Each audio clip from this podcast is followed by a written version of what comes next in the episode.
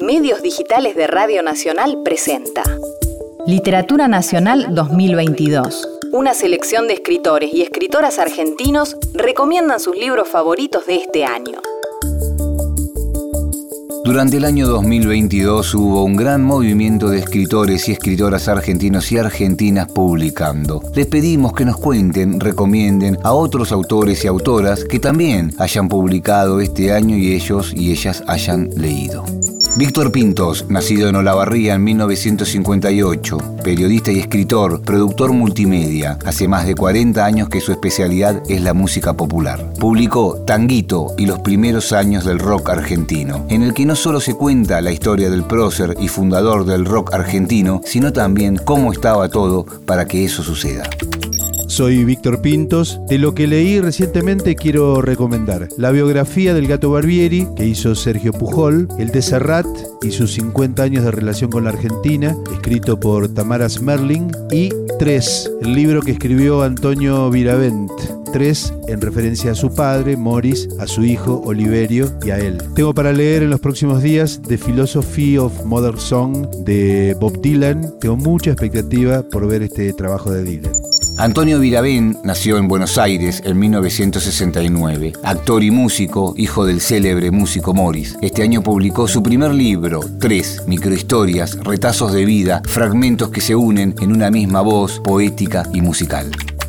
Yo soy Antonio Viravent y quiero recomendarles Tiempo Compartido de Nicolás Diodovich. Este libro es de una editorial que se llama Paripé Books Marcelo Vera, nacido en Rosario a mitad de los años 70, publicó la novela Este Picursor, continuando el proyecto que el autor llama Diorama, en donde confluyen la literatura, el teatro y las artes visuales con contenidos que toman el vacío, la soledad y la pérdida como ejes de su narrativa.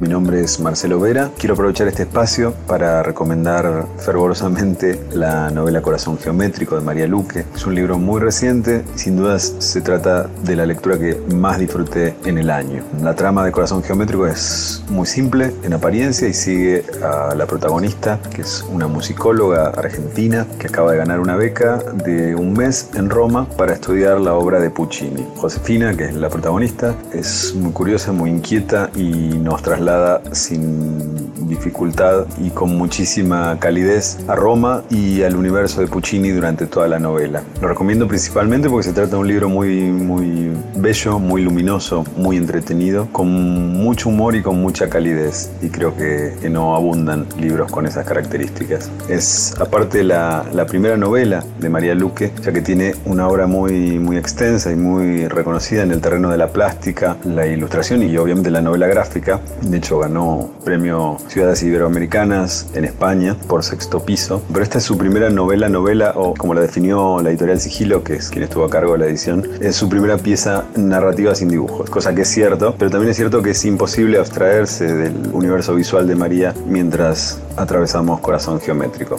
María Luque nació en Rosario en 1983. Fue parte de la primera edición de Sudestada en 2014, participando de muestras colectivas en Buenos Aires, Berlín, Santiago de Compostela, entre otras ciudades. Este año publicó Corazón Geométrico. Soy María Luque y quiero recomendar Un reino junto al mar de Santiago García Navarro que publicó Ripio. Es un libro donde un historiador investiga las conexiones entre Río de Janeiro y Mar del Plata y creo que para todos los que son devotos del pasado es una fiesta total. Ese libro lo recomiendo un montón. Damián Huergo nació en Longchamp en 1983. Sociólogo, periodista y escritor, publicó La Ley Primera, novela que comienza en los años 90 en Buenos Aires y llega hasta nuestros días a través de una gran historia y una gran profundidad sociológica. Mi nombre es Damián Huergo y el libro que me voló la cabeza fue Que viva la música de Caicedo, en realidad se publicó este año una reedición, había llegado a la Argentina en el 2008 y cuando llegó el tren de Caicedo en el 2008 con publicaciones y reseñas y críticas y elogios en todos lados, como esos trenes cargados de gente donde uno prefiere dejarlos pasar, lo dejé pasar para subirme cuando la ruleta lo ponga de nuevo en mis manos y fue este año con Que Viva la Música, una novela tremenda. Es difícil buscar adjetivos con una voz de una mujer que narra con vitalidad, con violencia, con sexo, con mucha vida, con muerte y desafiando la muerte. Una caleña de clase acomodada que baja hacia los pasillos más mugrosos de Cali, moviendo las caderas, bailando, dejando bobos a todos los, que la miran, sean hombres o mujeres. Esa es la novela que les recomiendo. Y como dice Caicedo, que viva la música. Julia Coria nació en Adrogué en 1976. Escritora y socióloga con más de tres novelas publicadas, este fue el año de La Horda Primitiva, en donde abuelas están dispuestas a darlo todo por sus siete nietos en un escenario en donde se mezclan femicidios, la lucha y sobre todo el amor.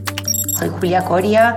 Este año leí muchos libros de autores y autoras que siempre me conmueven, que me invitan a volver. Y volviendo, me topé con un libro que en realidad es una reedición. En el año 2008, Raquel Robles ganó el premio Clarín con Perder, una novela sobre una mujer que pierde a su hijo en un accidente de tránsito. Bueno, en su momento la compré y la leí y después leí todo lo que escribió Raquel y todo me fascinó. Y este año reeditó perder, con una particularidad que es que lo hizo desde su propio sello, Siberia, que abrió, inauguró una colección con esta novela que, bueno, tengo ahí arriba de la mesita de luz para volver a leer porque en su momento me conmovió muchísimo. Así que súper recomiendo.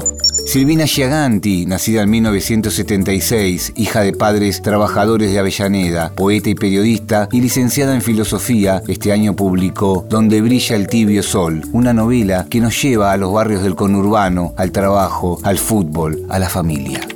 Mi nombre es Silvina Giaganti. Quiero recomendar otro libro que leí durante este año y que se llama Dar el duelo de mi amiga Vircano, filósofe, publicado por Editorial Galerna, un libro entre ensayístico y memorístico en donde Vir relata algo del orden del tiempo en relación a la muerte de su hermano acontecida cuando Vir tenía 14 años. Es un libro magnífico, Dar el duelo. Santiago Cray nació en 1978 en Buenos Aires. Comenzó escribiendo cuentos y publicó el libro 27 maneras de enamorarse y Las tormentas. Este año fue la hora de publicar su primera novela, se llama Animales. Soy Santiago Craig. Quería recomendar el libro La Vuelta al Perro de la escritora Cynthia Rimsky. Ella nació en Chile, pero también es argentina. Y este libro lo editó Tenemos las Máquinas en 2022 y es un libro que mm, hace de lo mínimo algo extraordinario. Su cuenta cuestiones que tienen que ver con su vida en un pueblo y sus encuentros con las personas que viven ahí y las cosas chiquitas que pasan en un periodo que parece ir transcurrir entre la pandemia y el final de la pandemia, pero está centrado en su sensibilidad y esa sensibilidad hace que ese libro, que podría tratarse de cosas que le pasen a todos, cuando le pasan a ella y cuando las cuenta a ella, se transforman en algo único. Romina Paula nació en 1978 en Buenos Aires, escritora, dramaturga y actriz y directora de teatro y cine. La escritura es su pasión. Este año publicó Archivos de Word, poesía, literatura y mucha acción. Soy Romina Paula y el libro que quería recomendar se llama La luz y la montaña de Soledad Urquía, que publicó Tenemos las máquinas, que me encantó. Yo no había leído nada de ella. Tiene otro libro anterior en la misma editorial que se llama Mamá India, quiero leer.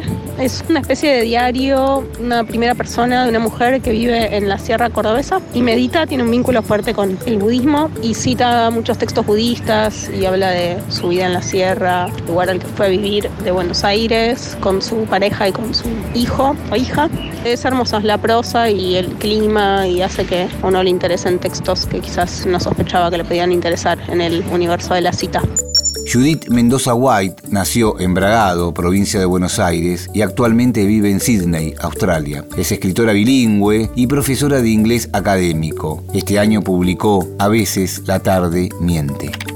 Mi nombre es Judith Mendoza White. Quiero compartir con ustedes una de mis lecturas recientes de autores argentinos. Se trata del libro Desmadres de Violeta Gorodischer, que fue publicado en el mismo mes que mi última novela, septiembre de 2022. Me interesó mucho la propuesta de esta autora, que es una combinación de ensayo, obra de investigación y de opinión, donde analiza el tema de maternar en la Argentina del siglo XXI. El libro discute la maternidad desde una perspectiva histórica, social, cultural e ideológica, entre otras, analizando la manera en que la maternidad y la mujer como madre se perpetuó a través de siglos de patriarcado, donde el deseo o la elección de la mujer de procrear fue relegado a un segundo plano. El libro plantea muchas preguntas y sugiere respuestas, abriendo la puerta a mayor discusión, y tiene como objetivo desarrollar el conocimiento sobre un tema que es universal, la decisión de maternar, en el contexto contemporáneo y específicamente en la Argentina. Nora Rabinowicz nació en Ciudad de Buenos Aires en 1977. Formada en los talleres de Liliana Hecker, este año publicó la novela Madre Robot y nos deja la pregunta sobre ¿qué es una madre? O mejor dicho, ¿quién es madre? Soy Nora Rabinovich. Quería recomendar La Vi Mutar, una novela de Natalia Rodríguez Simón, que originalmente es del 2013, pero fue reeditada eh, este año, en el 2022, por Yuri. Vito, un chico que vive con su madre y cuyo padre aparece por la casa muy cada tanto, nos cuenta que su mamá empieza a mostrar algunos temas físicos muy poco felices. Un ojo morado, callos por distintas partes del cuerpo, hinchazones. Y a partir de ahí, la novela parece apostar al recurso de la mirada inocente de la infancia respecto de temas sordios de la realidad social. Frente a este panorama de su mamá muy difícil de procesar, Vito dice que su mamá está mutando. Y creo que ahí está lo interesante. La tensión de la historia en parte está sostenida justamente por el prejuicio con el que se la lee. El prejuicio de que ese chico habla de mutaciones y de cosas de chicos porque es su manera de transitar la sordidez del mundo adulto. Pero resulta que nada de eso es cierto. La madre de verdad muta y otras mujeres también sufren transformaciones y son expuestas en jaulas en la plaza del pueblo a cambio de unas monedas y él, Vito, como héroe cowboy, va a intentar salvarlas. La vi mutar me gustó por lo que cuenta y por cómo lo cuenta, pero sobre todo porque dejó en evidencia mi falta a la hora de leer. Dejó en evidencia que leo con prejuicios, que leo lo que se me canta. Ana Moglia nació en Paraná, Entre Ríos, y desde su adolescencia vive en Río Cuarto, Córdoba. Es docente de nivel medio y directora de colegio, con varias novelas publicadas, Al otro lado del océano, El jardín de los naranjos, Con los ojos cerrados. Este año publicó Después de la tormenta.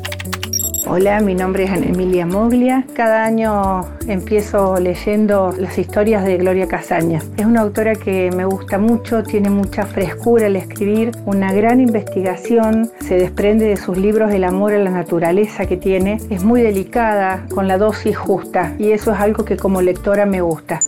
Yael Frankel es autora e ilustradora nacida en Buenos Aires, Argentina, en el año 1967. Conocida por sus trabajos en Francia, Italia, España, China y Corea del Sur, también en Colombia y Chile. Este año publicó Todo lo que pasó antes que llegaras.